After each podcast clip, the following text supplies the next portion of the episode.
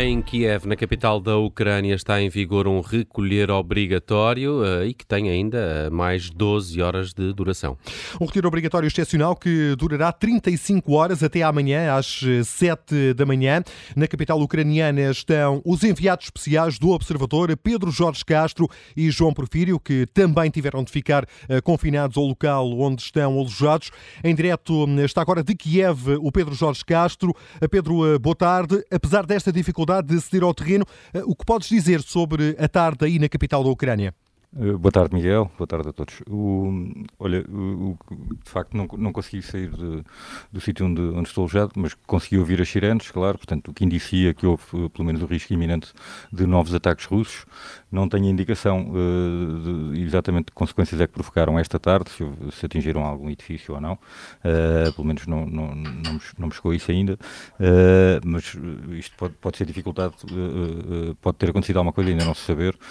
mas há pouco soaram soaram, soaram de novo estas, estas sirenes. Uh, uh, também, uh, ainda até há pouco tempo, era visível uma coluna de, várias colunas de fumo, de, de, fumo intenso, negro, aqui no horizonte, portanto, no, nos, nos, subúrbios de, de, Kiev, o que indicia que haveria, que continuariam os combates. há indicação de que, aqui nos mídias locais, de que haveria uma contraofensiva ucraniana a ser preparada e, portanto, poderia, poderia, ser, poderia ser este fumo que se via, poderia ser eh, precisamente consequência disso. Uh, poderia ser consequência, consequência eh, disso mesmo. Uh, de resto, sabemos que de manhã uh, que, foi atingido um edifício de 12 andares, que provocou dois feridos e, e obrigou a, a, ao relojamento de 37 pessoas. olhando pela janela, vê-se a cidade completamente deserta, portanto, sem, sem, sem pessoas, um silêncio comparável com aquele silêncio no, que, nós, que nós conhecemos há há pouco tempo aí, do, do, quando, quando as pessoas estiveram todas confinadas, portanto, com, os ruas completamente desertas, uh, passava um carro, talvez de hora a hora, uh, só podem circular mesmo pessoas com, com autorizações especiais para circular no dia de hoje, portanto, militares ou altos funcionários do Estado. Oh Pedro, eh, tu, tu, estás eh, no hotel, eh, sei que estão aí outros jornalistas, não só portugueses, mas também jornalistas internacionais. Há garantias de segurança? Ou seja, vocês têm alguma garantia de que esse local onde estão alojados não será alvo da intervenção militar russa? Ninguém consegue ter nenhuma garantia. Essa garantia. Uh, na, na, verdade, até uh, é, é, é, quase mais por, por dedução lógica.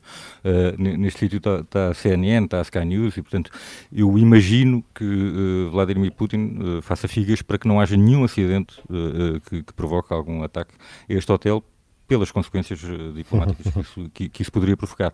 Mas, uh, na verdade, uh, uh, nesta, nesta guerra, daquilo que temos visto, nem tudo é intencional, ou seja, já vimos rockets a ir parar em edifícios, ou destroços de rockets a serem interceptados pelas defesas antiaéreas ucranianas, a destruírem edifícios que não, não, eram o alvo inicial. Portanto, eu imagino a guerra de nervos também, que, que deve existir aqui, em paralelo a, a todas as movimentações militares intencionais.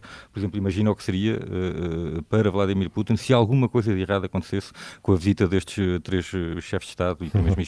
Dos países vizinhos que vieram de comboio aqui até Kiev, até Kiev ontem. Se, se, alguma coisa lhes acontecesse, mesmo que não fosse provocada por ele, mesmo que fosse acidental, uhum.